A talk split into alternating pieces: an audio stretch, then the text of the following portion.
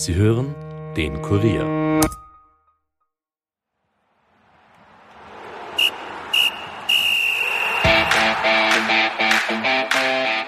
Er galt lange als Talent. Disziplinäre Verfehlungen kosteten Torhüter Andreas Luxe allerdings eine größere Karriere bei Rapid.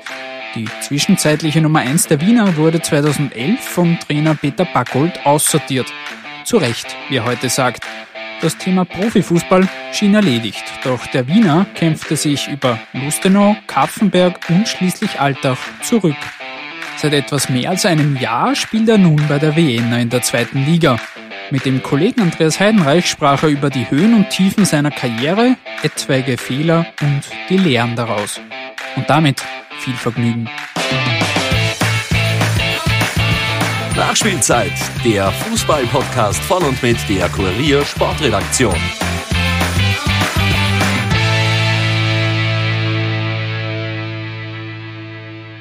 Ja, ein herzliches Hallo aus dem Podcaststudio des Kurier. Bei mir ist jetzt Andreas Luxe. Servus, Andi. Hallo, Servus. Danke für die Einladung. Wir haben uns entschieden, dich einzuladen, weil du ja doch im Moment mit der Vienna ganz gut unterwegs bist. Das ist schon, muss man sagen, die Überraschung in der zweiten Liga heuer. Ihr seid nach 13 Runden Fünfter. Ganz kurz, ohne jetzt großartig noch ins Detail zu gehen, warum läuft so gut? Ja, schwierig zu sagen. Also ich glaube, wir können mit der bisherigen Saison sehr zufrieden sein. Ähm, wir haben jetzt die letzten zwei Spiele leider knapp mit 0-1 verloren, sonst wären wir vielleicht schon Erster. Aber okay, ich glaube, dass unsere größte Stärke ist ähm, die defensive Stabilität. Wir haben mit Abstand am wenigsten Gegentore erhalten. Und ich glaube, dass wir auch in der Mannschaft Spieler drin haben, die dann individuell so gut sind, dass sie dann immer wieder auch für das eine oder andere Tor gut sind. Und ja, am Ende haben wir dann mh, mm, wirklich einen guten Start hingelegt ähm, bisher und wir wollen jetzt so lange wie möglich eben oben dabei bleiben. Ja.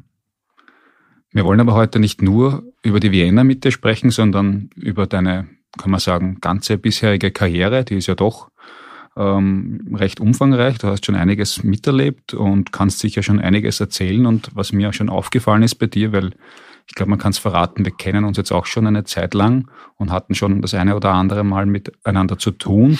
Da ist mir aufgefallen, dass du dir wahnsinnig gut Geschichten merken kannst und ähm, selbst äh, Dinge im Detail wiedergeben kannst, die schon zehn Jahre her sind. Warum ist das so? ja, ist eine gute Frage. Ähm, ähm, ich glaube, ähm, vielleicht liegt es auch daran, dass du dir eben die Geschichten nicht gut merken kannst. Also das habe ich jetzt auch schon gemerkt, dass ich das eine oder andere Mal äh, schon öfters eine Geschichte erzählt habe, wo du dann immer noch glaubst, es ist eine neue Geschichte, aber ich die ich dir eben schon ein paar Mal öfters erzählt habe. Aber ja, Spaß nett. beiseite. Ähm, ja, was in Fußball betrifft, ist ganz einfach so, habe ich wirklich ein sehr gutes Gedächtnis. Es war schon als Kind so, dass ich mir eigentlich von alle Spiele Deutschland, England, Italien, Spanien, Österreich sehr leicht ähm, alle Torschützen, alle Torspielminuten eben auch über die nächsten Jahre hin merken konnte. Und das hat sich jetzt bis heute eigentlich ist das gleich geblieben. Ähm, und ich denke mal, wenn man dann selber aktiv am Platz ist und dann direkt beteiligt ist in den manchen Situationen, im Spiel, außerhalb vom Platz, im Training, wie auch immer, ähm, merkt man sich vielleicht dann noch ein bisschen leichter. Ist einfach, glaube ich, unter Anführungszeichen eine Stärke von mir, eine Angewohnheit, die ich schon als Kind ähm, gehabt habe. Mhm. Das wäre vielleicht eine gute Voraussetzung, um nach der Profikarriere Sportjournalist zu werden. Also du bist ein ja. lebendes Archiv. Ja, stimmt. Also jetzt nicht nur, ähm, was den Fußball betrifft, ich bin ich sehr sportinteressiert. Ich schaue mir auch ähm, andere Sportarten sehr gerne live an oder im Fernsehen, merke ich mir auch viele Sachen. Ähm, ja, ähm, vielleicht würde meine Frau sagen, wäre gut, wenn ich mal auch nur halb so gut die Sachen merke, die, die sie mir dann vielleicht ähm, einmal erzählt, aber das ist ein anderes Thema. Welche sind das?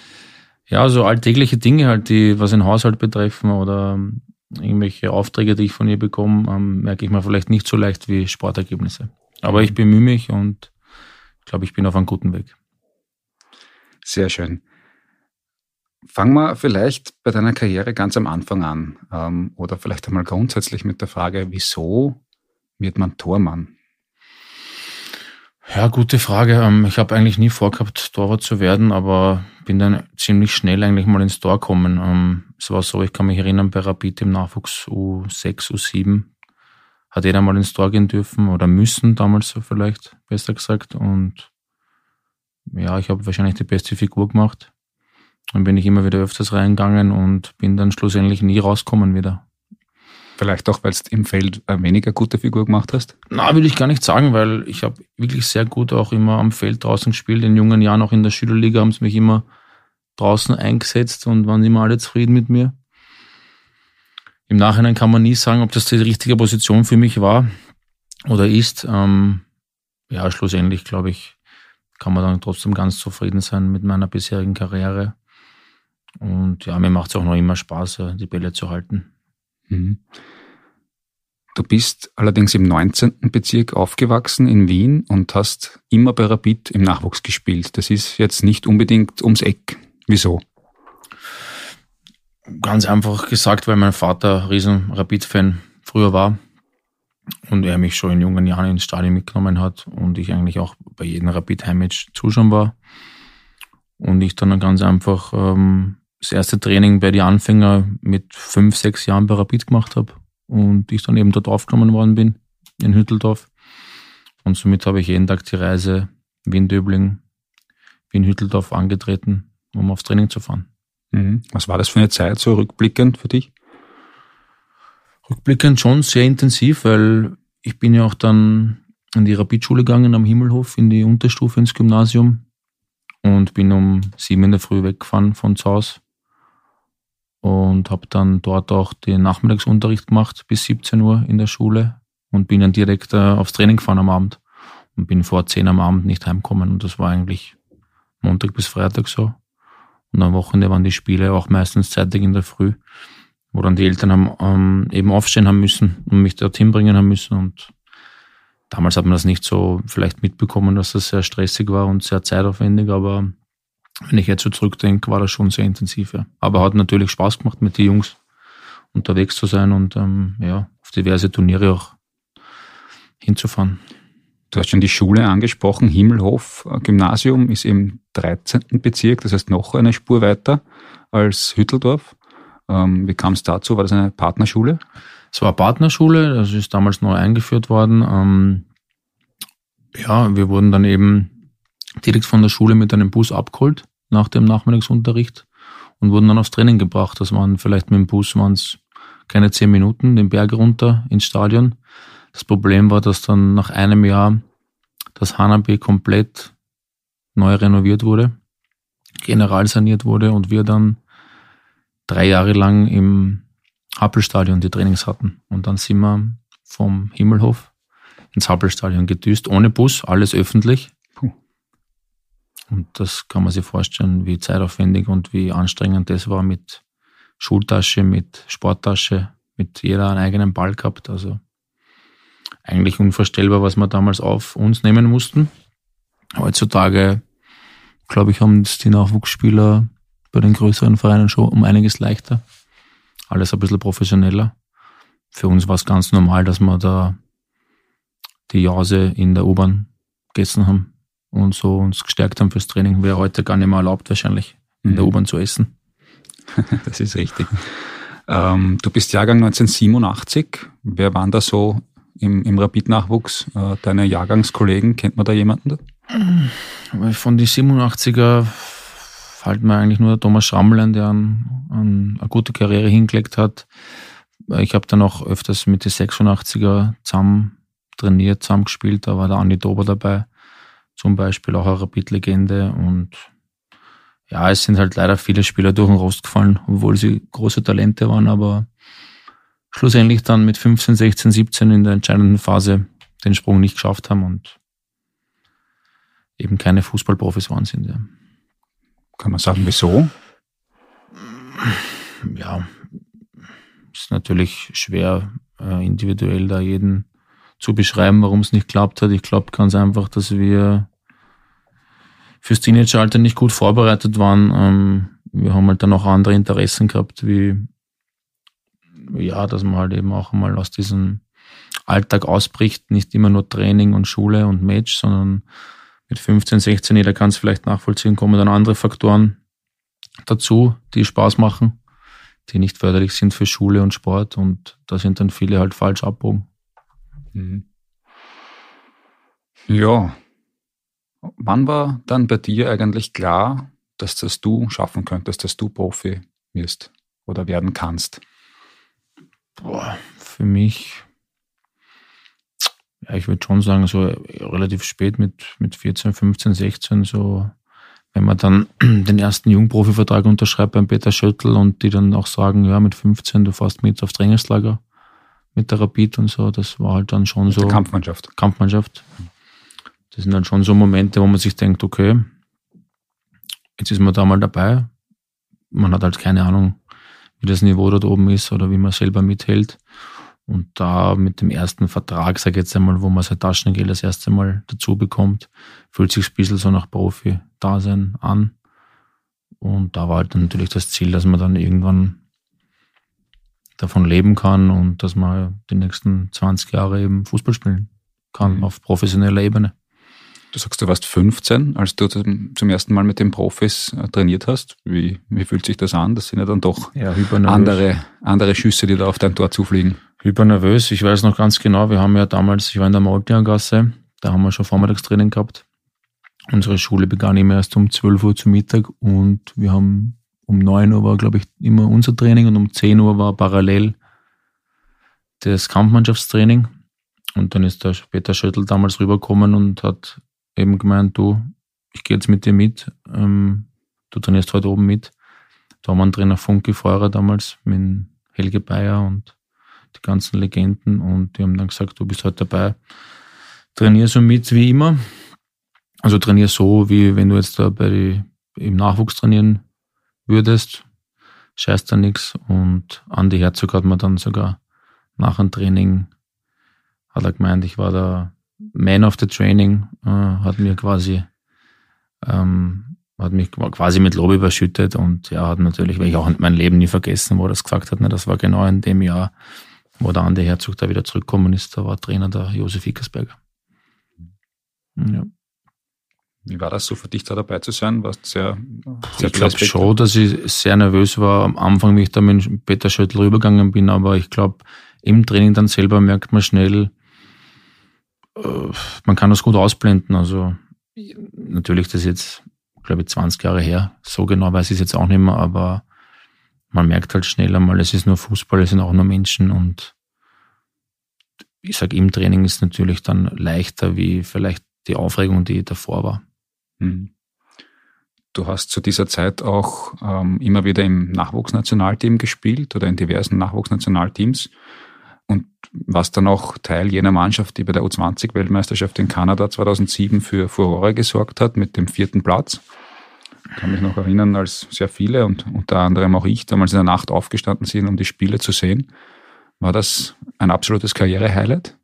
Ja, würde ich schon sagen. Also jetzt rückblickend nochmal, welche Euphorie wir da im Land auch ausgelöst haben, mm, weil ja das A-Team damals bei weitem nicht so qualitativ hoch bestückt war, wie es heutzutage ist. Ähm, und eben, glaube ich, die Heim-EM kurz vor der Tür gestanden ist mit 2008, ähm, wo es dann auch geheißen hat, ja, am besten ist, wir, wir schicken die so 20 Nationalen dorthin.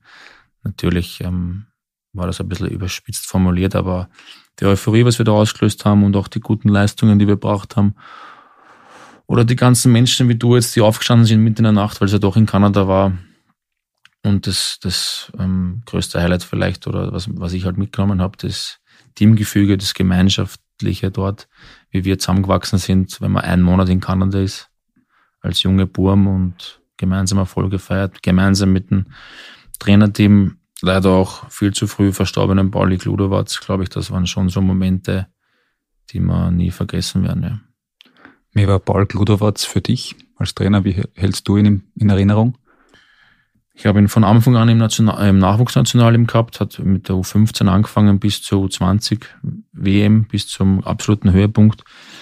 Am Anfang war er richtig ähm, ähm, große Respektperson, also ein bisschen Angst auch vor ihm gehabt in jungen Jahren, 14, 15 war doch sehr streng.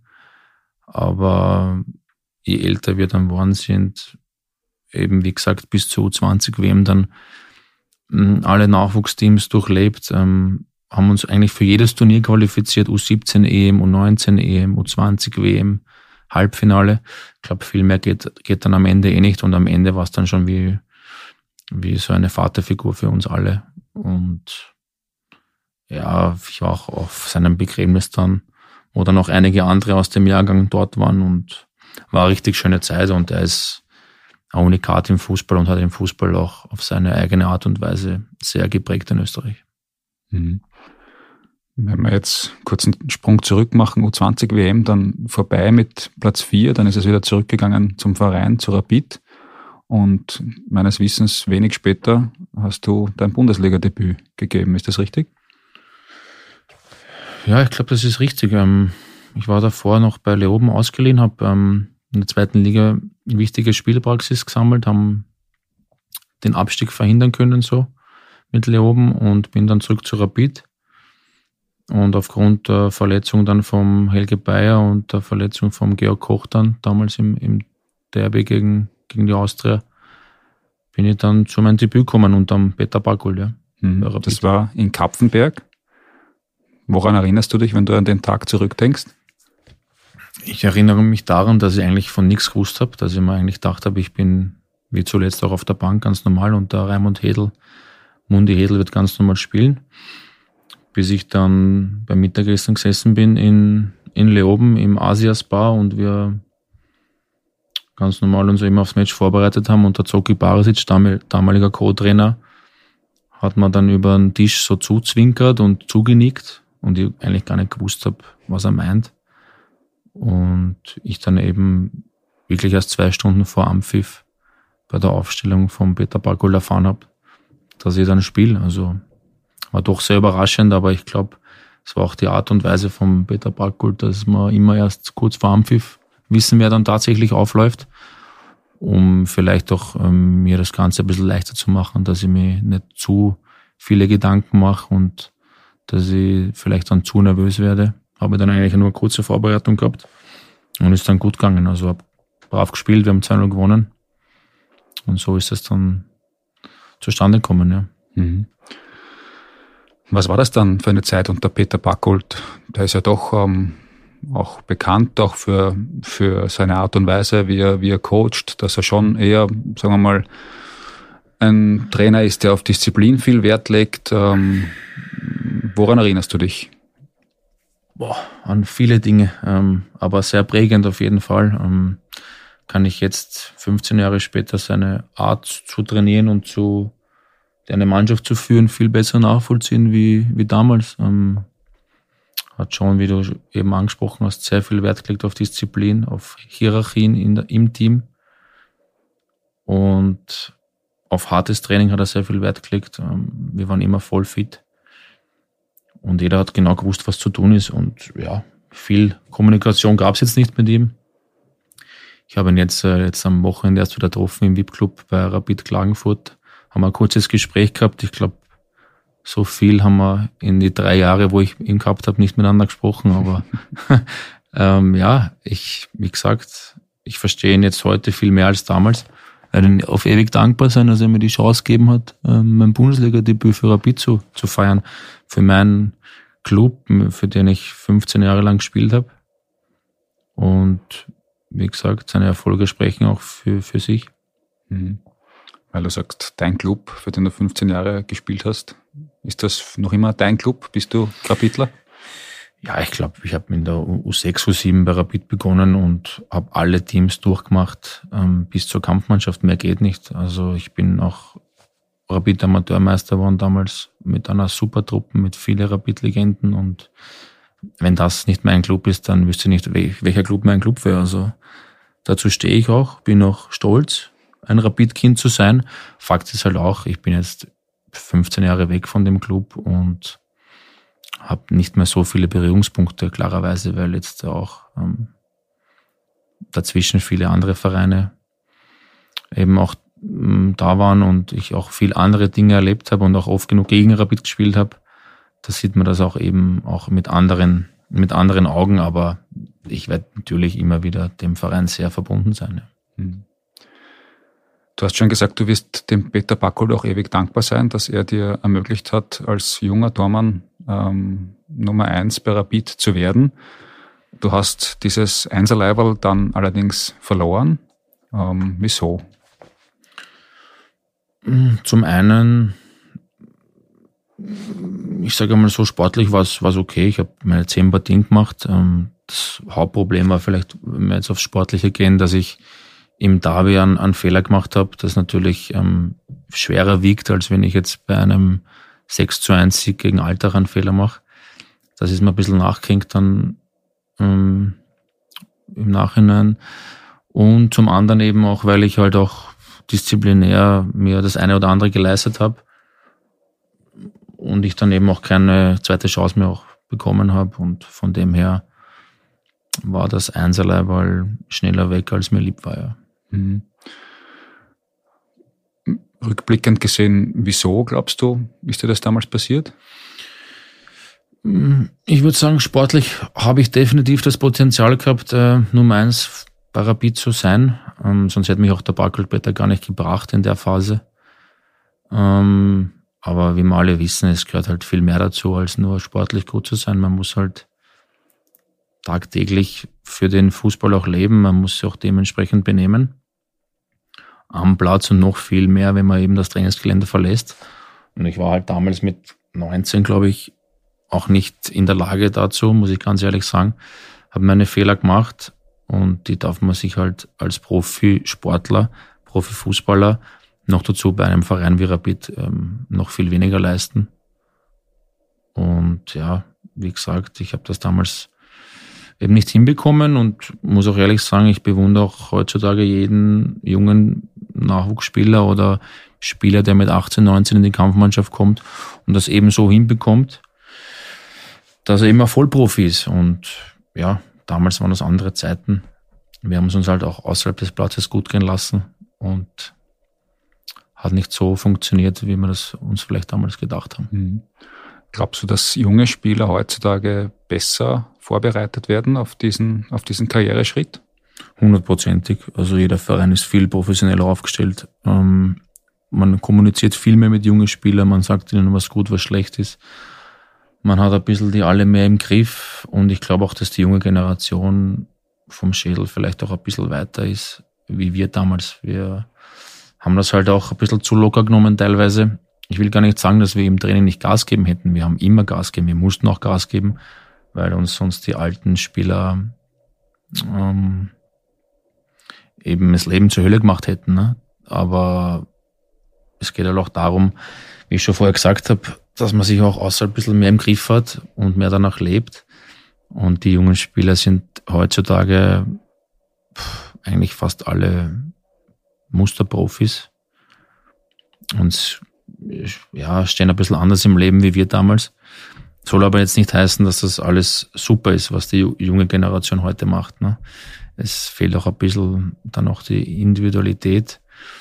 Und sie sind halt alle auch ein bisschen, sind sich sehr ähnlich und da geht dann auch ein bisschen auch die Qualität am Platz verloren, weil man dann immer so in eine Richtung gepresst wurde, von klein auf. Und das war damals ein bisschen anders.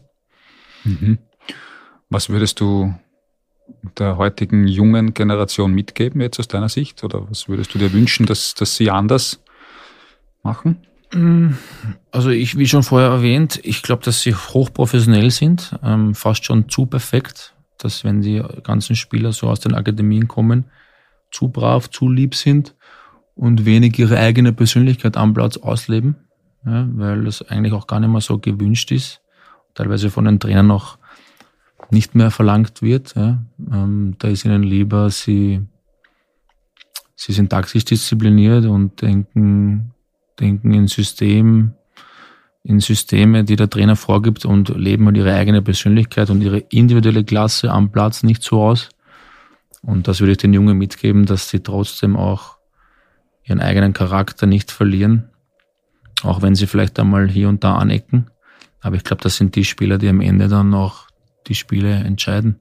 Und die Unterschiedsspieler haben wir vor allem im Offensivbereich meines Erachtens in Österreich zu wenig. Und das fängt in der Persönlichkeitsentwicklung an, im, im Teenageralter. Mhm. Wir haben jetzt über deine Zeit als Nummer eins bei Rapid gesprochen. Das war im Herbst 2008 und äh, du bist dann wieder zurückgereiht worden ins quasi auf die Ersatzposition. Ja, 2008. Wie, wie ging es dann weiter? Ich wurde zurückgereiht ins Nichts eigentlich. Also ich ist ja nicht so, dass ich von der Nummer 1 zur Nummer 2 gemacht worden bin. Ich war eigentlich ja nicht mal mehr Nummer 3. Also ich habe dann schon mittrainiert noch ein halbes Jahr, aber hm, bevor ich zu einem Mensch gefahren wäre, wäre vielleicht noch der Zeugwart statt mir auf der Bank gesessen. Also ich bin dann wirklich auch degradiert worden.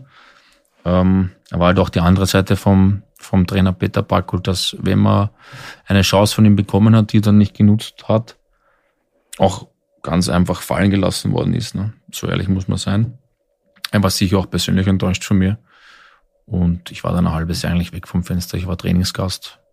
Und dann bin ich im Sommer zu Sturm ausgeliehen worden. Mhm. Verstehst du, dass er persönlich enttäuscht war von dir? Verstehe ich schon, weil ich glaube, es war damals ähm, nicht unbedingt notwendig, dass er jetzt in Mundi Hedel rausgibt und mich eben reinstellt ins Tor.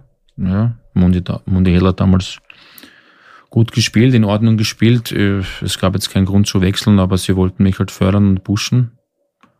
Und er hat sicher auch ein ähm, gewisses Risiko in, in Kauf genommen, da einen Torwartwechsel zu vollziehen. Und schlussendlich verstehe ich dann auch seine Entscheidung, dass er dann gesagt hat, ja, es gibt auch dann nach dieser Geschichte oder nach diesen Geschichten keinen Weg mehr für mich zurück. Mhm. War dann dadurch klar, dass du den Verein früher oder später verlassen wirst? Du hattest aber noch Vertrag. Ähm, wenn ich richtig informiert bin, hat es Gespräche mit dem Lask gegeben damals. Ich war ein Jahr bei Sturm dann, bin verliehen worden nach Graz, war hinterm Christian Graz die klare Nummer zwei, habe dann eigentlich auch ein Jahr nicht gespielt, außer im Cup ein paar Mal, sind aber dann trotzdem Cupsieger geworden, war auch ein schönes Erlebnis. Dann ist das Leihjahr bei Sturm zu Ende gegangen. Ich hätte noch ein Jahr bei Rapid gehabt. Ich war dann am Monat beim Lask trainieren, hat eigentlich ganz gut ausgeschaut, hat es mit der Ausbildungsentschädigung nicht funktioniert. Rapid hat gesagt, wenn ich in die zweite Liga gehe, verlangen sie keine Ausbildungsentschädigung. Lask war damals in der ersten Bundesliga. Die waren dann nicht bereit, diese hohe Ausbildungsentschädigung zu zahlen. Und dann bin ich, glaube ich, kurz vor vom ersten Spieltag bei der Wiener gelandet und habe dann das erste Mal glaub, in der zweiten Liga dann gespielt, ja. Mhm. Wo du schon einmal warst, weil du ja bei TSV ah, ja, oben richtig, richtig. ausgeliehen warst, ein, ja. eine halbe Saison. Gott sei Dank ich. bist du da Siehst du, hast doch auch ein gutes Gedächtnis, was ja. das betrifft, siehst. Und habe dann wieder in der zweiten Liga gespielt, genau, ja, nach Leoben. Um eben auch wieder nach dem Jahr bei Sturm Graz, wo ich eben nicht gespielt habe, wieder ein bisschen in die Spur zu kommen. Ja, gerade als junger Spieler braucht man die Spiele. Mhm. Das war also dein erstes Wiener Gastspiel damals. Ähm, wie war die Zeit? Turbulent, also ein Jahr zum Vergessen, um ehrlich zu sein. Ähm, es hat gut angefangen. Wir hatten mit Frankie Schinkels einen Trainer, der viel Wert gelegt hat auf schönen Fußball. Ähm, hat am Anfang gut funktioniert, haben gleich die ersten zwei Spiele gewonnen. Dann eine brutale Nieder Niederlagenserie hingelegt, wo dann der Frankie Schinkels, glaube ich, nach sieben, acht Runden entlassen worden ist. Ist da Alfred Fredel Data kommen. Und dann war eben Abstiegskampf pur. Und äh, dann der Fredel war Kult auf der Unwarte, hat dann die, den Fußball quasi revolutioniert mit der, er war dann Verfechter des modernen Brechstangenfußballs, hat er auch dann öfters im, im Interview gesagt. Und so haben wir da noch gespielt, das war Abstiegskampf pur. Schlussendlich haben wir es dann auch mit der Relegation wieder über die Bühne gebracht gegen Bahndorf, dass wir nicht abgestiegen sind in die Regionalliga. Schlussendlich war es ein Chaosjahr, auch finanzielle Probleme der Wiener mit dem damaligen Präsidenten und haben auch monatelang auf unsere Gehälter warten müssen. Dementsprechend kann sich jeder vorstellen, wie das dann dort abgelaufen ist. Hm. Moderner Brechstangenfußball. Beschreib uns das bitte. Boah, ähm, eigentlich sehr leicht zu erklären. Ähm, Bälle hoch aufstellen und auf den zweiten Ball gehen. Und wir haben es halt auf Alfred Data-Style gemacht. Vielleicht hat er dann deswegen gemeint, moderner Brechstangenfußball, aber jeder Gegner, der auf die Ovate gekommen ist, hat es halt dann einfach schwer gehabt, weil Platz war schlecht, die Stimmung war immer aufgeheizt. Wir haben gegen Abstieg gespielt, haben eine kaut wie die Raubritter und haben die, die Bälle hoch vorgeschossen und haben dann so irgendwie die Liga gehalten. Und ja, ich sage, wir haben trotzdem Qualität gehabt im, im Kader mit Filip Hosiner und Rade Djokic vorne. Aber es war halt auch überhaupt, die Mannschaft war zerstritten und es gab viele Grüppchen. Und ja, man hat dann eh gesehen, in welche Richtung dann die Wiener dann auch nach dem Jahr dann gegangen ist. Mhm. Du bist dann auch weggegangen oder weg gewesen? Ich war dann leider verletzt April, Mai und habe dann auch, ähm, wie gesagt, der Vertrag bei der Wiener ist ausgelaufen, mit Rapid ist der Vertrag ausgelaufen und ähm, das ich, war ein Leihvertrag. Das noch. war bei der Wiener, ich glaube nicht, dass das letzte Jahr ein Leihvertrag war, ich bin mir jetzt gar nicht sicher. Ich glaube, die haben mich dann zu Wiener abgegeben, das war ein, ein Jahresvertrag. Und mit der Verletzung damals, so eine Sprunggelenksverletzung, bin ich dann im Sommer ohne Verein da gestanden. Die Wiener hat dann auch gesagt, ähm, sie, sie wollen auch eben auch keinen Vertrag mehr mir vorlegen und ich bin dann bis Oktober ohne Verein da gestanden, konnte mich nicht fit halten, weil ich eben verletzt war und war dann beim AMS gemeldet, drei, vier Monate. War sicherlich die schwerste Zeit meines Lebens, was den, was den Profifußball betrifft. Ja. Mhm ein, zwei Jahre vorher noch Nummer eins bei Rapid und dann beim AMS. Beschreib das einmal, wie du das erlebt hast, bitte. Schon sehr schwierig. Also noch dazu, wie ich vorher angesprochen habe, ich konnte mich nicht fit halten, ich durfte nichts machen. Ich war eigentlich, ähm, also ich war bei verschiedenen Ärzten, ich hatte ein Knochenmarksödem im Sprunggelenk. Die haben komplett äh, mir Sportverbot erteilt. Und ja, ähm, als Anfang 20-Jähriger sitzt man dann auch nicht nur daheim, wenn man nichts zu tun hat. Und man ist dann noch öfters draußen. Und ja, man pflegt halt auch seine komplette Fitness. Und jeder, der mich damals erlebt hat, weiß, ich war eigentlich weit weg, dass ich jemals wieder zurückkomme. Also ich war übergewichtig. Ich habe dann, war das erste Mal, werde ich auch nie vergessen, im Fitnessstudio, wo ich dann wieder äh, laufen durfte und habe 6,5 kmh am Laufband eingestellt und nach fünf Minuten war es vorbei. Also ich war richtig schlecht benannt und auch Freunde von mir haben gesagt, du, du wirst nie wieder Profifußball spielen. Und ich glaube, das war dann so der Moment, wo ich dann allen nochmal zeigen wollte, am meisten mir selber, weil ich gesagt habe, das kann es nicht gewesen sein. Ich habe gewusst, ich habe Qualität und die muss, ich, die muss ich dann irgendwo mal zeigen. Und Gott sei Dank hat das dann mit FC Lustenau damals geklappt. War sicher glücklich, das Ganze, wie das zustande gekommen ist. Aber ja, ich habe die letzten Jahre davor auch eigentlich nur durchgehend Pech gehabt, wo ich dann auch teilweise selber schuld war. Und mit dem Engagement dann mit FC Lustenau habe ich dann nochmal die Kurve gekratzte. Mhm. Das war im Jahr 2011, also ich habe da stehen 12. Oktober 2011 hast du ähm, beim FC Lustenau unterschrieben, nachdem du davor drei Monate lang nichts gehabt hast. Ähm, Trainer war Damir Kanadi. Da gab es die erste Zusammenarbeit mit ihm. Es sollte nicht die letzte sein. Richtig, ich habe ihn davor überhaupt nicht gekannt, nur als Gegner von der Ostliga damals, wo er beim BSV-Team für Wien war und wir eben mit den Rapid-Amateuren öfters gegen ihn gespielt haben.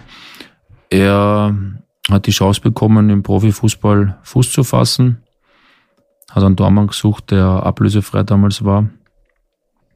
Und wir haben uns einmal getroffen beim Fortuna 05 Platz im Kaffeehaus, haben kurz gewatscht und am nächsten Tag sind wir gemeinsam nach, Lust, nach Lustenau gedüst. Mit dem Auto? Mit dem Auto leider über Innsbruck. er, er wollte es nicht wahrhaben. Er, er wollte es nicht wahrhaben, dass uns das Navi die ganze Zeit München angezeigt hat. Aha. Und er war aber fest der Meinung, er muss über Innsbruck fahren. Ich habe damals auch keine Ahnung gehabt, wie man von Wien nach Vorarlberg am schnellsten kommt. Und haben dann statt sechs Stunden neun Stunden braucht und haben gleich mal das erste Training zwei Stunden nach hinten verschieben müssen, weil neuer Tormann und neuer Trainer spät kommen sind. Ja, das ist eine nette Geschichte. Mhm. Schöne Grüße an Damir Kanadi an dieser Stelle. Ich glaube, mittlerweile weiß er den Weg nach Vorarlberg. ja, wobei die letzten Male, glaube ich, ist er nur noch geflogen und nicht mehr gefahren. Ja, und dann ging es wieder schön langsam aufwärts beim FC Lustenau mit dir. Es ging dann eigentlich nur noch bergauf, ja. Wir haben echt eine coole Mannschaft gehabt bei FC Lustenau, haben dort auch eine stabile Saison gespielt, sind Fünfter, glaube ich, geworden. Und ja, leider ist dann auch der FC Lustenau finanziell ähm, eingegangen. Äh, der Dame ist dann zu Alltag gewechselt im Winter hat die Chance ergriffen, dort eben mit denen aufzusteigen. Und ich habe dann auch ähm, quasi das sinkende Schiff verlassen müssen, weil sie mussten eben einsparen und habe dann bei Kapfenberg für eineinhalb Jahre unterschrieben. war wieder ein Schritt in die richtige Richtung, habe dort auch meine Spiele gemacht. Schlussendlich dann mit dem Aufstieg von Alltag ähm, bin ich dann wieder zurückgegangen ins Ländle und habe dann dort bei Alltag schlussendlich fünf Jahre verbracht, die sicher zu den erfolgreichsten zählen meiner Fußballkarriere. Mhm. Du hast ja schon gesagt, Damir Kanadi ist ähm, von Alltag verpflichtet worden und hat dann den Aufstieg geschafft in die Bundesliga und hat dann auch dich geholt. Und es hat nicht allzu lange gedauert, äh, bis er dich zur Nummer eins gemacht hat, obwohl es dort ja auch dort eine Nummer eins gegeben hat, die im Grunde mh, mm, schon schon dort verankert war im Verein, den Martin Kobras. Ja, also ich finde, so schnell ist gar nicht gegangen, dass ich zu Nummer eins wurde. Ich habe dann doch ein halbes Jahr mich hinten anrennen müssen. Ähm, das war auch von Anfang an klar so kommuniziert, dass ähm, dort der Platz hier Martin Kobras ist, der ja auch gefühlt, weiß ich nicht, drei, 400 Spiele für den Verein gemacht hat. Ähm, bin dann ein halbes Jahr auf der Bank gewesen als Nummer zwei, aber war immer Gas geben und wurde dann eben im Winter zur Nummer eins gemacht. Und ja, habe dann sicher auch dort meine beste Zeit gehabt, gute Spiele gemacht. Große Erfolge gefeiert. Ich glaube, allen voran der Winterkönig mit Alltag, glaube ich, wird nicht mehr so schnell passieren mit 42 Punkte, ein Punkt vor Red Bull Salzburg, plus die Euroleague-Spiele, die wir dann einmal oder beziehungsweise zweimal im Playoff ausgeschieden sind, ähm, wo wir dann knapp an der Gruppenphase ähm, gekratzt haben. Das sind halt Spiele, die man auch nie, nie vergisst als, als Spieler, mit, gerade mit so einem Verein wie Altach, wo man eigentlich immer Außenseiter war, aber wirklich eine gute Mannschaft gehabt haben und die Liga auch teilweise aufgemischt haben. Ja. Mhm. Du warst fünf Jahre ähm, bei Altach, davor eben auch in Lustenau. Ähm, sprichst du Vorarlbergerisch? Ich, ähm, ich verstehe sehr gut Vorarlbergerisch, egal ob äh, Lustenauer Dialekt oder Bregenzer Wälder Dialekt. Dort das kannst ja, du unterscheiden? Das kann ich unterscheiden. Ich, na, ich weiß, dass der Lustenauer Dialekt der, der schwierigste ist zu verstehen. Mhm. Vor allem, wenn sie was trunken haben, die Einheimischen. dann ist es wirklich eine Fremdsprache, aber man gewöhnt sich an alles. Also, wenn ich jetzt noch im, im Ländl bin, verstehe ich alle. Ähm, ich habe noch immer gute Freunde dort, wöchentlich Kontakt und auch jetzt die Woche kommen, kommen kommt wieder ein ganzer Haufen aus aus Vorarlberg ähm, nach Wien, schauen auch am Freitag zu beim Spiel. Und es sind einfach herzensgute Menschen dort, viele Freunde dort kennengelernt, eine neue Kultur. Die Vorarlberger sind doch sehr eigen, aber positiv eigen. Und ja, meine Tochter ist dort auf die Welt gekommen in Dornbirn. Also bin ziemlich stark in Vorarlberg verwurzelt. Mit Lustenau waren es dann sieben Jahre insgesamt. Und das ist dann schon fast die Hälfte meiner sportlichen Laufbahn. Ja. Mhm. Magst du uns eine Kostprobe von Vorarlberger Dialekt da lassen? Ah, jetzt hast du mich, jetzt hast du mich kalt erwischt, aber ich weiß noch, wie ich das erste Mal in einem Restaurant essen war und der Kellner hat mich gefragt nach dem Essen, ist gut, ist, ist gut gewesen, ist gut gewesen. Und ich habe nicht gewusst, was er meint. Ich wollte einfach nur die Rechnung haben. Und er fragt mich viermal, ist gut gewesen. und bis ich dann draufgekommen bin, er hat gemeint, ob es gut gewesen ist, das Essen, oder ob es geschmeckt hat. Ne? Also wenn man wirklich das erste Mal dort ist, ganz alleine, dann versteht man kein Wort als Wiener. ja, aber sportlich war es äußerst erfolgreich, wie du auch schon ein bisschen angeschnitten hast. Ähm, sogar Winterkönig gewesen unter Damir Kanadi. Ähm, du bist in dieser Zeit auch zweimal zum Tormann des Jahres gewählt worden von den Spielern der Bundesliga, also hast zweimal den Bruno erhalten. Ist das eine Auszeichnung, die die schönste ist, wenn das die Berufskollegen sozusagen so entscheiden durch diese Wahl? Ja, finde ich schon. Also natürlich, wenn man von den Journalisten gewählt wird, ähm, ist auch eine Riesenehre. Aber für uns Danke. Spieler bitte gerne. Aber für uns Spieler, glaube ich, ist noch ein bisschen Mehrwert, wenn es die Kollegen machen, weil die ja doch mehr Ahnung haben als die Journalisten. Ne? Von dem gehe ich jetzt einmal aus. Und deswegen war es zweimal äh, wirklich schöne Auszeichnung, auch damals im Rathaus, die, den Bruno entgegenzunehmen. Mhm. Und in dieser Zeit hast du es auch ins A-Nationalteam geschafft unter Marcel Koller. Also war nicht immer so zu dieser Zeit, dass Österreich einen fix, eine fixe Nummer eins gehabt hat. Ich glaube, Äh, Robert Almer war damals ähm, die Nummer eins und der Marcel Koller, du bist dann auch dazugekommen, warst mehrmals dabei und durftest einmal spielen. Also ein Länderspiel am 15. November 2016 habe ich da stehen, ein 0 zu 0 im Wiener Ernst-Happel-Stadion gegen die Slowakei. Ja, man kann sagen, die meine ganze Nationalteam-Karriere kein Gegentor bekommen. ja. Weiß nicht, wie viele das von sich behaupten können, aber ja, Spaß beiseite. Es war nur ein Spiel, aber es war immerhin eins. Ich glaube, mhm. es gibt viele, die gerne ein, eines hätten, noch dazu 90 Minuten. Zu null war wirklich, ja, vielleicht das Karriere-Highlight, brauchen wir gar nicht reden. Äh, es hätten dann trotzdem auch mehr sein können. Ich war zwei bis drei Jahre durchgehend dabei. Und leider hat mich dann eine schwere Schulterverletzung beziehungsweise eine Schulteroperation gestoppt und das war auch dann der Grund, warum ich dann ja auch nie wieder dabei war, habe dann auch den Weg zurück nicht mehr nicht mehr gefunden, nicht mehr geschafft. Mhm. Ich hake noch ganz kurz nach beim, beim einzigen Länderspiel. Ich habe da jetzt den Kurier vor mir les, äh, liegen vom, vom Tag danach. Ähm, Kuriernote 2. Bist du einverstanden? Ja, Krone-Note 5. Da bin ich mehr einverstanden. Jeder weiß, ähm, Krone hat ein anderes System wie der Kurier. Ja, aber dort ist Note 6 die zweitbeste, so. die beste und, und okay. also du hast jeweils ja, die dann, zweitbeste dann stimmt, Note. Dann stimmt das überein, ja. Ich habe zwei Big Saves gehabt. Natürlich, ähm, wie schon vorher erwähnt, die, die Spieler haben ein bisschen mehr Ahnung wie die Journalisten, aber mit, mit Kurier Note 2 kann ich sehr gut leben. Mhm. Aber ich bin jetzt überrascht, dass du ähm, noch genau weißt, was du in der Kronenzeitung für eine Note bekommen hast. Also offenbar äh, beschäftigt euch Spieler das dann doch, was wir ja, da nur so... Wenn man, nur wenn man gut spielt. Aha. Nur wenn man gut spielt, schaut man gerne in die Zeitung. Wenn nicht, dann sollte man es besser beiseite lassen.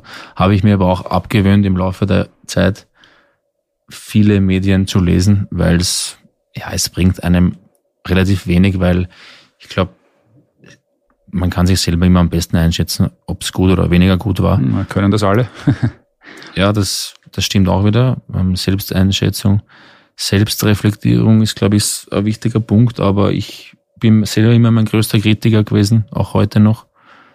Und ich habe mir das abgewöhnt, zu viel Zeitung und zu viel Internet zu lesen, weil man eben sich immer selber am besten beurteilt. Ja. Mhm. Ganz kurz runde ich das noch ab. Ich lese vor aus dem Kurier. Debütant Luxe und Anautovic sorgten im kalten Prater für erwärmende Momente. Also Luxe und Anautovic waren die einzigen Österreicher mit Note 2. Alle anderen waren schlechter beurteilt bei uns. Mhm. An diesem Abend. Ja, und dann hast du selbst gesagt schon, hatte ich eine Schulterverletzung aus der Bahn geworfen. Was war das genau für eine? Das war ähm, ja, ein Totalschaden in der Schulter kann man ruhig so sagen. Also es war jetzt nicht äh, plötzlich, es war so mehr eine Abnützungserscheinung über die ganzen Jahre hinweg. Ähm, schlussendlich war die Rotatorenmanschette kaputt, es war das Labrum kaputt. Ähm, ich weiß jetzt nicht, wie viele Schulterexperten da jetzt zuhören, aber ähm, die Bizepssehne war eingerissen, die Supraspinatus-Szene war eingerissen. Man kann sagen, die ganze Schulter war im, im A-Punkt, Punkt, Punkt.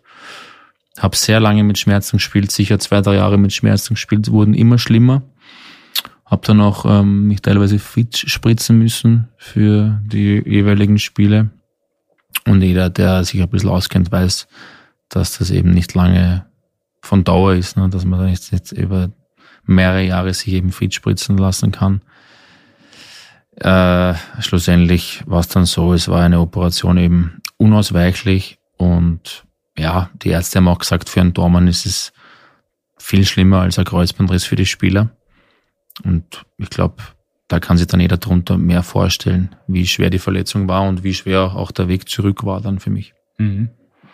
Überrascht aber doch ein wenig, wenn man sich daran erinnert, wie Damir Kanadi, Kanadi Fußball spielen lässt. Also da gibt es ja auch den Spitznamen Kanadi Catenaccio, da wird oft Beton angerührt, wenn wir es jetzt ein bisschen übertreiben. Ja. Also ein defensives Bollwerk, da hast ja hm. du eigentlich gar keinen Grund, dass dich so oft auf die Schulter schmeißt. okay. Ähm, ja, ähm, der Funke Feuer hat auch damals immer gesagt, ein richtig guter Tor, man muss sie gar nicht schmeißen. Von dem her ähm, auch verwunderlich eben meine Operation, aber ja, im Training ist mir dann oft nichts anderes übrig geblieben. Wie meint er das? Ein guter Tormann muss sich nicht schmeißen, der Funke Feurer? Ja, Funke Feurer war immer ein Verfechter von ähm, schnellen Beinen. Mhm. Und er hat eben gesagt, ähm, die ganzen Schmähparaden, die, die, was er da im Fernsehen immer sieht, die braucht er nicht. Er will, dass man vieles ohne ähm, sich schmeißen zu müssen mit schnellen Beinen löst. Ne? Man kann auch am Ball halten, indem man schnell zum Ball hinläuft, sage ich jetzt einmal. Und von dem her habe ich da auch sicher viel mitnehmen können, weil man viel eben über flinke Beine machen kann. Aber das, ja, manchmal ist eben unausweichlich ist, dass man sich hinwirft, das ist eh, steht eh außer Frage. Ja. Wenn wir schon bei Funkefahrer sind, ganz kurz, wie hast du ihn in Erinnerung? Hat er dich geprägt hm. als Tormann? Ja, glaube ich schon. Also ich glaube, dass jeder Tormann-Trainer seinen Torhütern, egal ob gut oder schlecht, immer irgendwas mitgibt. Aber wenn man jetzt mehrere Jahre einen Funke Feurer hat oder einen Peter Tiger Zajicek hat oder auch einen Sebastian Branden hat in Alltag, ähm, je, je länger man zusammen tagtäglich trainiert und isst, dann prägt einem das auch. Und ich weiß, beim Funkefahrer war es halt so, ich bin halt, ich habe halt oft nicht gewusst, ob ich heute bei den Amateuren trainiere oder bei der Kampfmannschaft. Ich war so genau dazwischen. Das war nicht immer leicht, auch mit dem Zeitmanagement. Und er hat mir halt immer vorgeworfen, dass ich das Gewicht ähm, zu weit nach hinten habe. Ich habe das Gewicht zu weit nach hinten gehabt früher als, als junger Tormann und dann hat er die glorreiche Idee gehabt, dass er dass er mich reinschickt zum Johnny Ramhab damals, unser Zeugwart war das bei der Rapid, auch eine Legende, eine mhm. Rapid-Legende.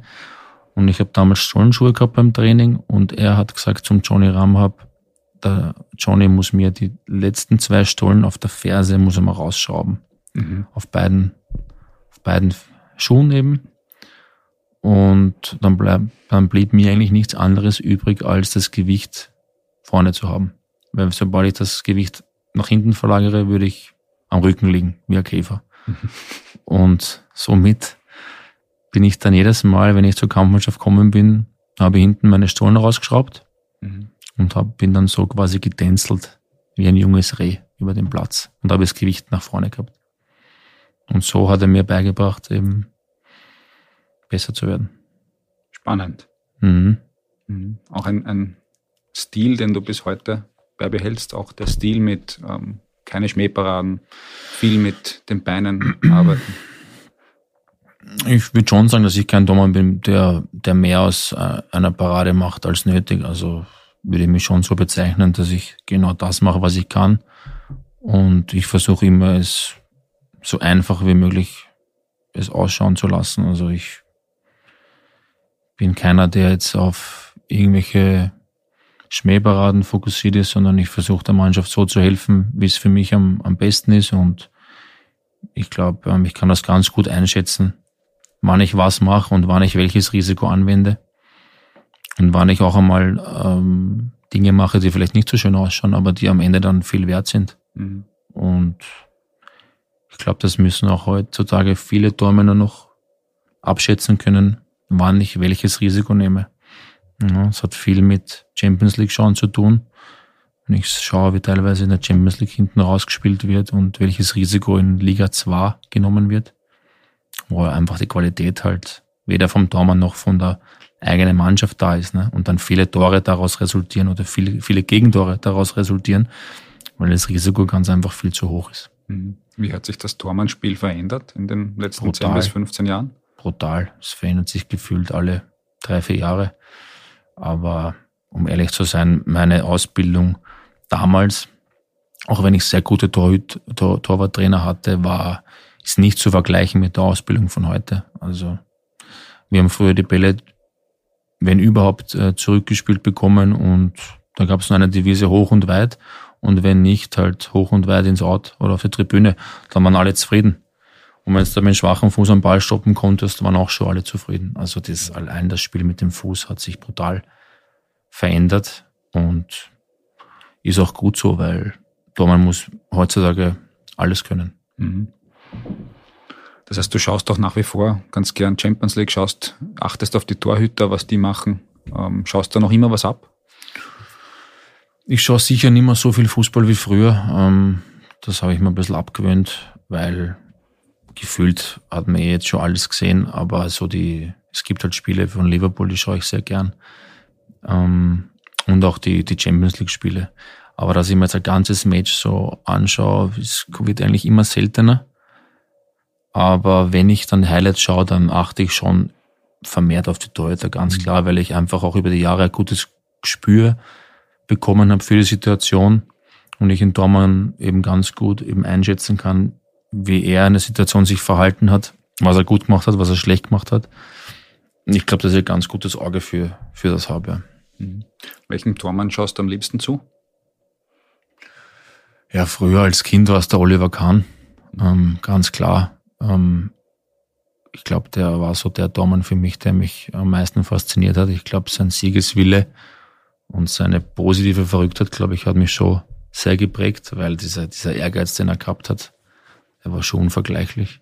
Ich glaube, er war jetzt nicht technisch der, technisch das, der sauberste Torhüter, aber allein mit seiner Kraft und mit seinem Siegeswillen, glaube ich, ist er der Beste der Welt damals gewesen.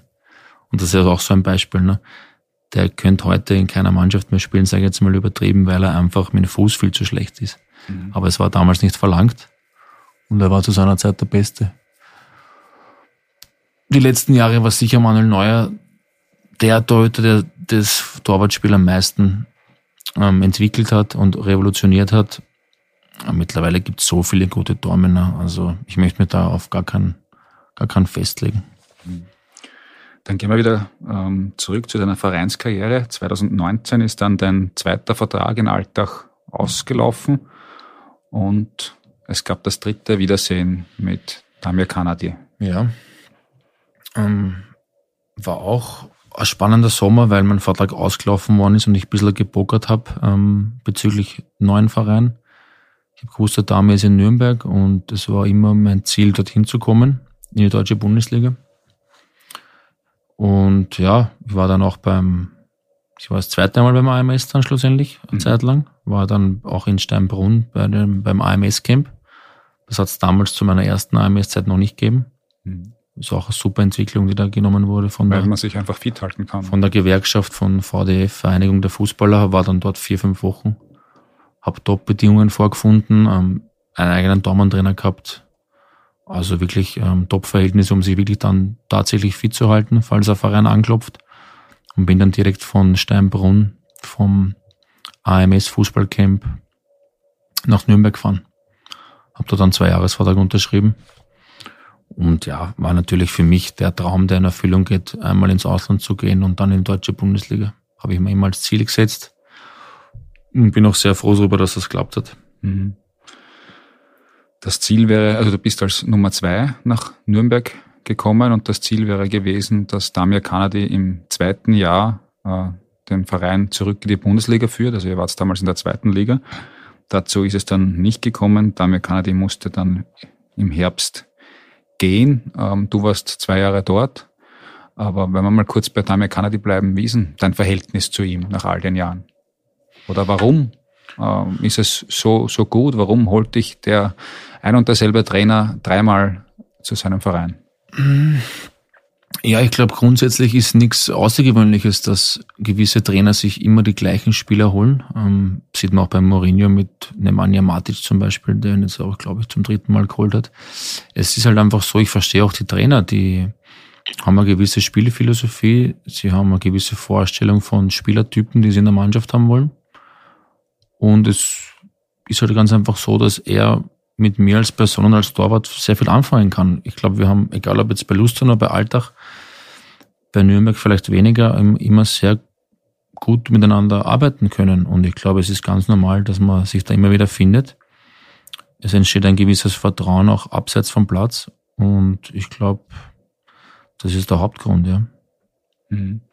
Du bist auch dort ähm, am Sprung zur Nummer eins gewesen in Nürnberg, hast dich dann aber leider noch einmal verletzt. Richtig, ja, ich bin, wie du vorher gesagt hast, ich bin als klare Nummer zwei geholt worden. Das war mir auch damals relativ egal, weil ich gesagt habe, wenn ich mit 30 oder 31, 32 äh, noch einmal in die deutsche Bundesliga komme, glaube ich, muss man die Chance nehmen, auch als Nummer zwei. Nürnberg ist ein Riesenclub in Deutschland.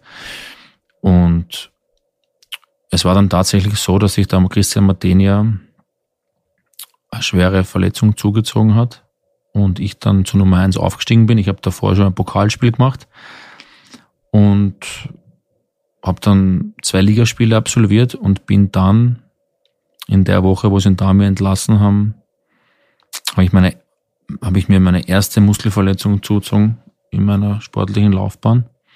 Es war gleich eine schwere Sehnenverletzung im hinteren Oberschenkel, wo ich dann acht Wochen weg war.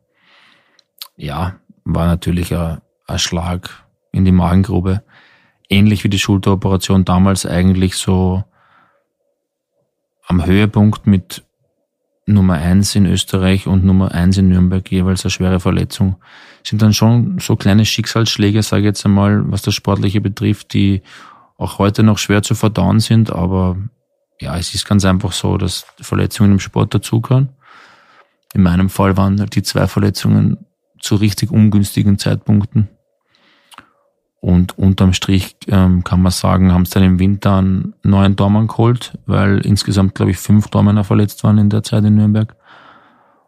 Und mit der Entlassung vom Damir ja, wurde, wurde auch dann mehr oder weniger den Spielern gesagt, die vom Damir geholt worden sind, dass wir eben auch, oder dass eben kein Wert mehr auf uns gelegt wurde oder weniger Wert auf uns gelegt wurde und ich dann schnell einmal gemerkt habe, meine Zeit in Nürnberg ist eigentlich dann schon vorbei, kann man sagen, ja. Mhm. Du bist aber trotzdem das zweite Jahr dort geblieben, hast deinen Vertrag erfüllt, mhm. hast dann dort auch die jetzigen beiden Austrianer, ähm, drei sogar sind es ja, mit Nikola Dovedan, ähm, Christian Früchtel und Lukas Müll. Lukas Müll kennengelernt. Hast du die dann quasi ähm, nach Wien geholt? Ich habe die alle nach Wien geholt. Ich habe auch schön bei den Transfers mitgeschnitten. Nein, Spaß beiseite. Also das ist wirklich äh, eine schöne Geschichte. Das ganz einfach. Mein Torwart, dann habe ich ihn aus Alltagszeiten schon kannt. Wir haben ja dort großer Erfolg gefeiert in Alltag. Aber es war tatsächlich so, dass ich mit, mit Christian Früchtel und mit Lukas Mühl sehr eng befreundet dann war in Nürnberg und wir dann wirklich auch oft gemeinsam privat was gemacht haben und ja, wie es der Teufel halt so will, gehe ich zu Vienna und ein Jahr später oder ich glaube sogar im selben Jahr kommt dann der Lukas Müll zur Austria und ein Jahr später kommt der Christian Früchtel zur Austria. Plus der Dovi jetzt, also ja, ähm, Fußball, im Fußball sieht man sich wirklich öfters als nur zweimal im Leben und ist doch schön, wenn jetzt alle in der gleichen Stadt sind. Und ist doch schön, wenn die Deutschen auch einmal in einer richtig schönen Stadt Fußball spielen dürfen. Hm. Hast du ihnen das so ans Herz gelegt? Natürlich haben sie mich gefragt, äh, wie es in Wien ist. Ich habe, wie sich jeder vorstellen kann, nur in den höchsten Tönen von dieser Stadt, von meiner Stadt gesprochen.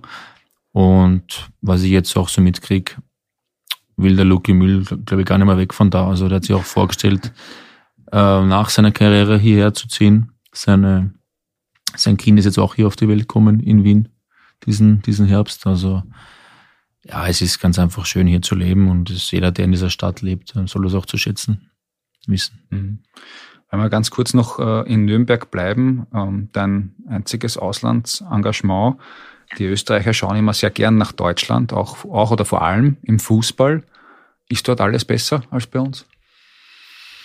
Nein, sicher nicht. Aber es ist halt einfach, der Fußball hat einen viel höheren Stellenwert als, als bei uns. Ähm, und das macht automatisch auch schon viel besser teilweise. Ähm, die Deutschen leben für den Fußball. Also das Medienaufkommen ist viel größer. Die, die Zuschaueranzahl braucht man nicht reden, die Stadien und die Vereine an sich sind halt einfach top professionell aufgestellt. So ehrlich müssen wir schon sein. Es ist viel mehr Geld dahinter.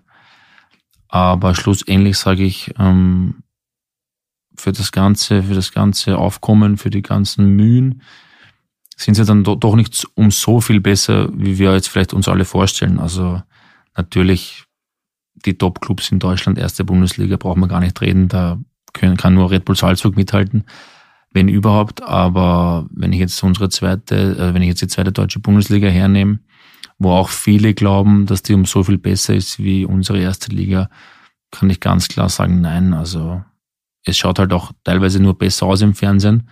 Weil wenn ich mir jetzt anschaue, Hardback gegen WSG Tirol vor 1000 Leuten, bei allem Respekt jetzt vor den Mannschaften, ich habe selber bei Alltag gespielt, und ich schaue mal an, Nürnberg gegen Kiel vor 40.000 Zuschauern auf Sky, ist halt die Außendarstellung schon mal eine andere. Und sie machen sich halt oft auch besser, die Deutschen, als sie unbedingt sind.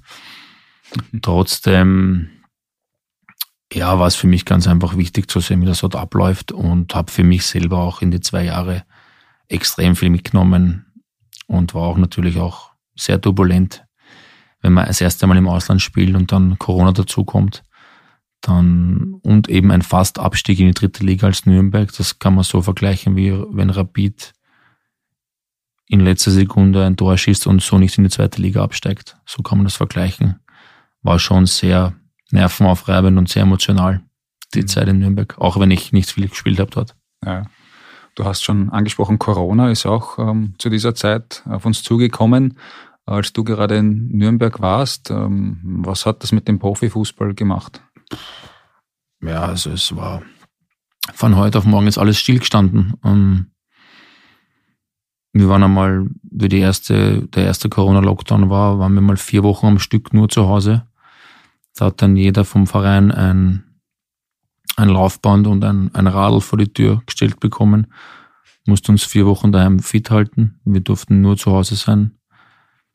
Ja, ich jeder hat eine eigene, eigene Wahrnehmung, wie damals Corona dann abgelaufen ist, aber für einen kurzen Moment glaubt man, die Welt geht unter, weil wirklich alles stillgestanden ist.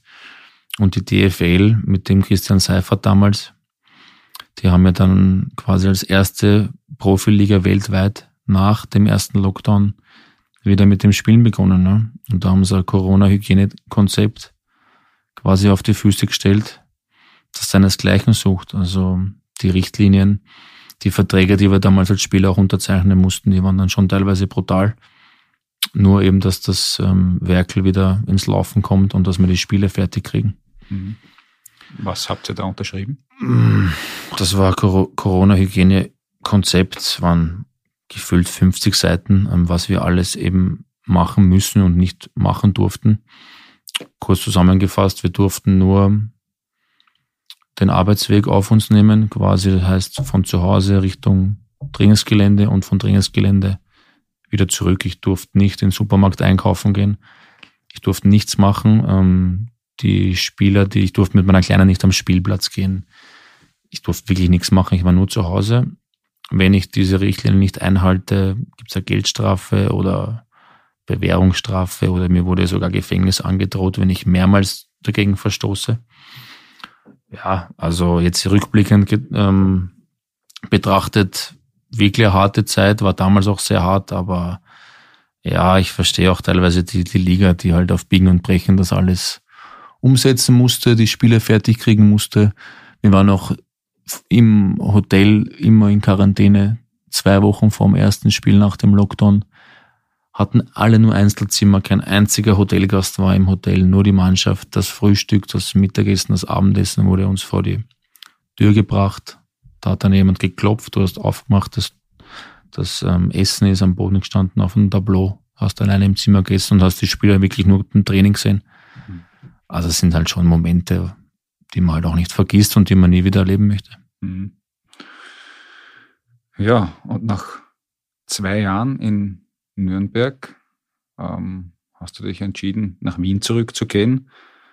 Und zwar dorthin, wo du, wo du schon einmal warst, zur Vienna ähm, in die Regionalliga. Weil ja. War ja noch nicht in der zweiten Liga.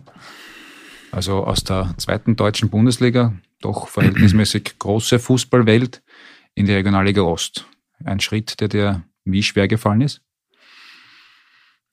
Ähm, man muss dazu sagen, ich habe immer gesagt, wenn meine kleine Tochter in die Schule kommt, möchte ich einen fixen Standpunkt haben äh, im Leben. Und für mich war klar, dass ich nach der Karriere in Wien, in Wien sein möchte, oder zumindest im, im Raum Wien.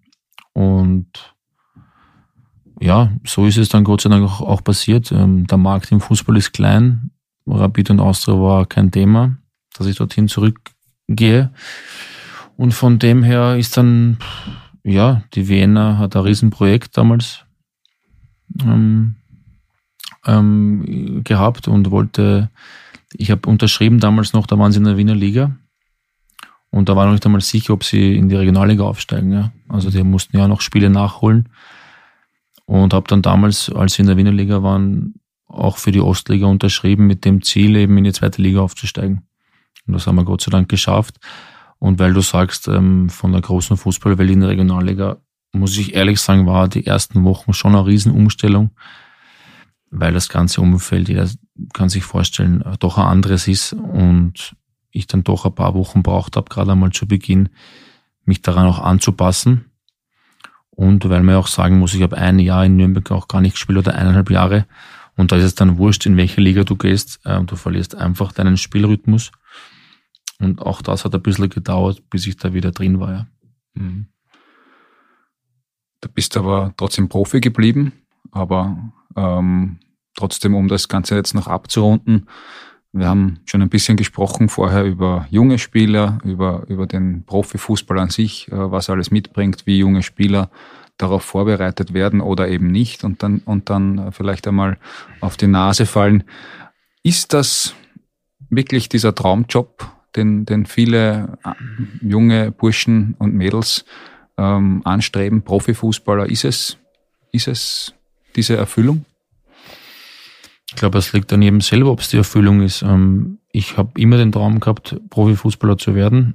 Ich mache das jetzt die letzten 17, 18 Jahre, tagtäglich. Ich hoffe, ich mache es noch die nächsten vier, fünf Jahre. Man wird sehen, ob der Körper mitspielt und der Geist. Ähm, ich sage so, wenn man den Fußball liebt, wenn man wirklich gern zum Training fährt, ist es der schönste Job der Welt. Man muss halt auch ehrlicherweise sagen, man muss auch auf vieles verzichten, gerade im Teenageralter wo man vielleicht dann öfters zu Hause sein sollte als vielleicht manche andere. Und das muss man sich dann eben ähm, mit sich selber ausmachen, ob man eben so viel Zeit investiert, äh, um eben ins, ins Profigeschäft zu kommen, weil ich glaube, es gibt nichts Schöneres, wenn man sein Leben lang als Kind Fußball spielt und dann damit noch Geld verdienen darf und gemeinsam als Team Erfolge feiern darf. Das, glaube ich, ist das Schönste. Das unterscheidet uns auch zu Einzelsportlern, dass man gemeinsam gewinnt, gemeinsam verliert. Und das, ich glaube, es geht auch gar nicht darum, wie viel man im Leben äh, Titel holt oder wie viel man verdient. Ich glaube, es geht mehr um die Geschichten, um die Emotionen miteinander.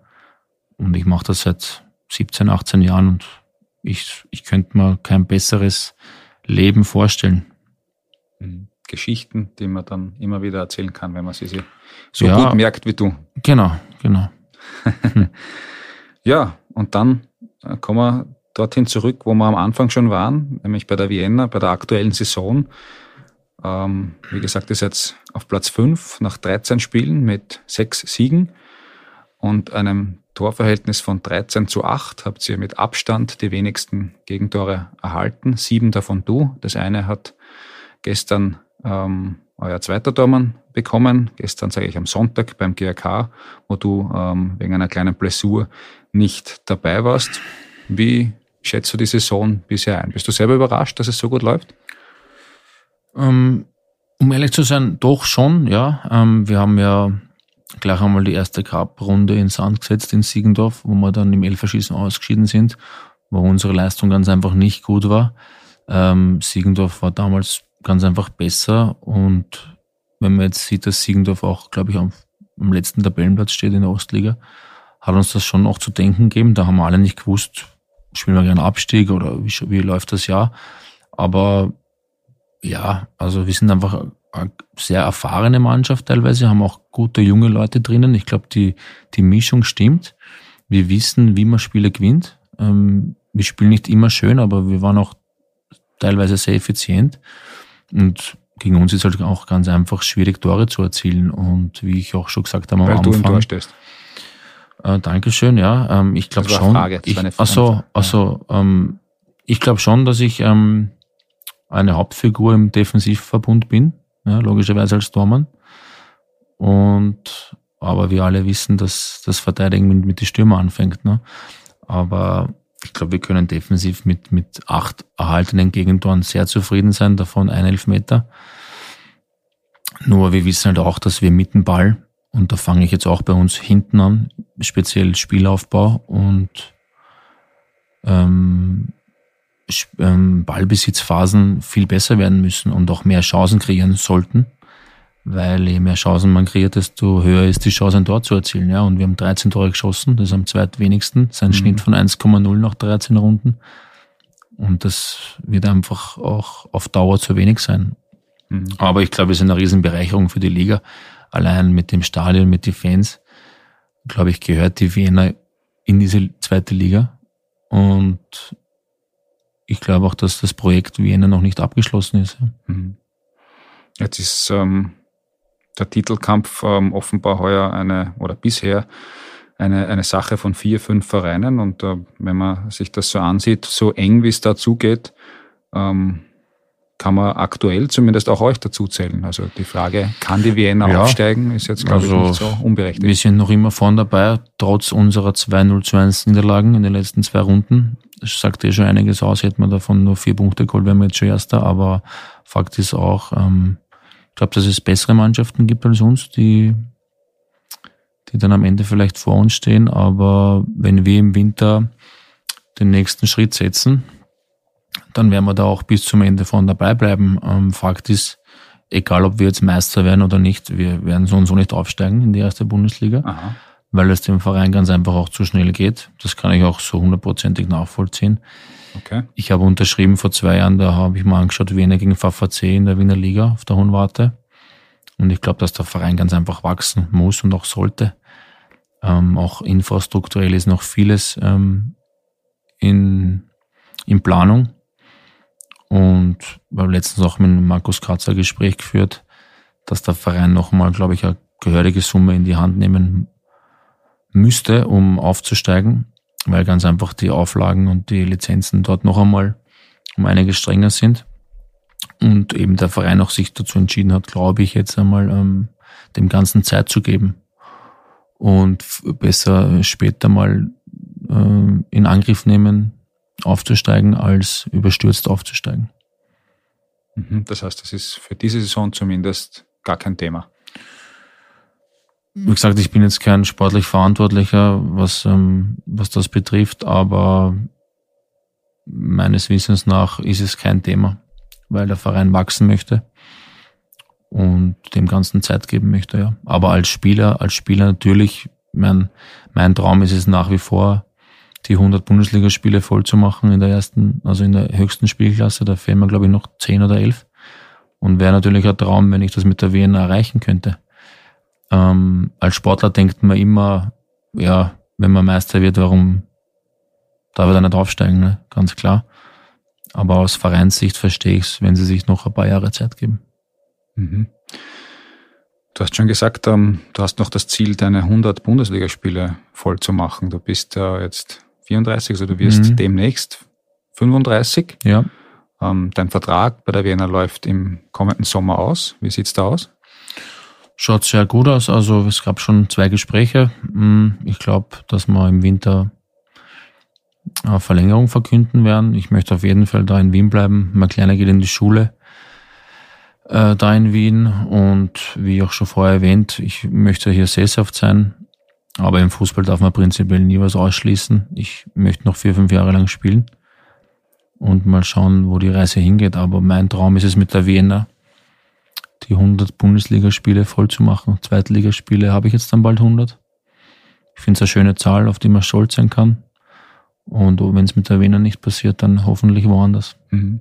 Mit, mit 40 dann vielleicht sogar noch. Ja. Du sagst vier, fünf Jahre. Ja, soll so sein. Also ich, wie gesagt, das, ich glaube, die, die medizinische Entwicklung hat sich ja auch extrem verbessert die letzten Jahre bin topfit. Ich weiß nicht, ob ich jemals schon so fit war wie jetzt. Äh, mir tut nichts weh.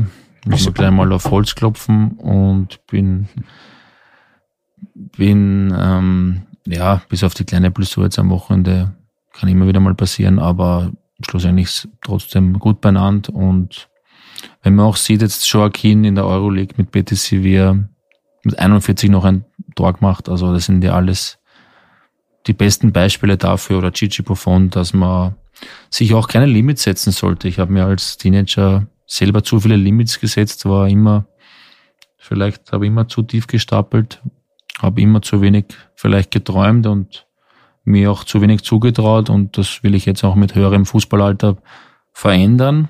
und sagen, dass ich einfach nochmal angreifen möchte. Fertig. Ich denke, das ist ein sehr schönes Schlusswort. Ich denke auch, ja. Ja dann sage ich herzlichen Dank fürs mhm. Kommen. Danke fürs Kommen. Gerne. Viel Erfolg für die nächsten Aufgaben mit der Vienna und mögen deine noch ausbleibenden Karriereträume auch in Erfüllung gehen. Dankeschön. Das war das sehr ausführliche Interview mit Torhüter Andreas Luxe. Ein Dankeschön an den Kollegen Andreas Heidenreich. Ein Dankeschön an dieser Stelle auch an den Kollegen Andreas Heidenreich. Ton und Schnitt dieser Episode hat wie immer Dominik Kanzian übernommen. Wenn euch diese Folge und der Podcast gefallen, dann lasst uns das unbedingt wissen. Gebt uns gerne auch Feedback, ob ihr euch solche längeren Gespräche öfter wünschen würdet. Ansonsten freue ich mich, wenn wir uns dann beim nächsten Mal wieder hören. Bis dahin, ciao.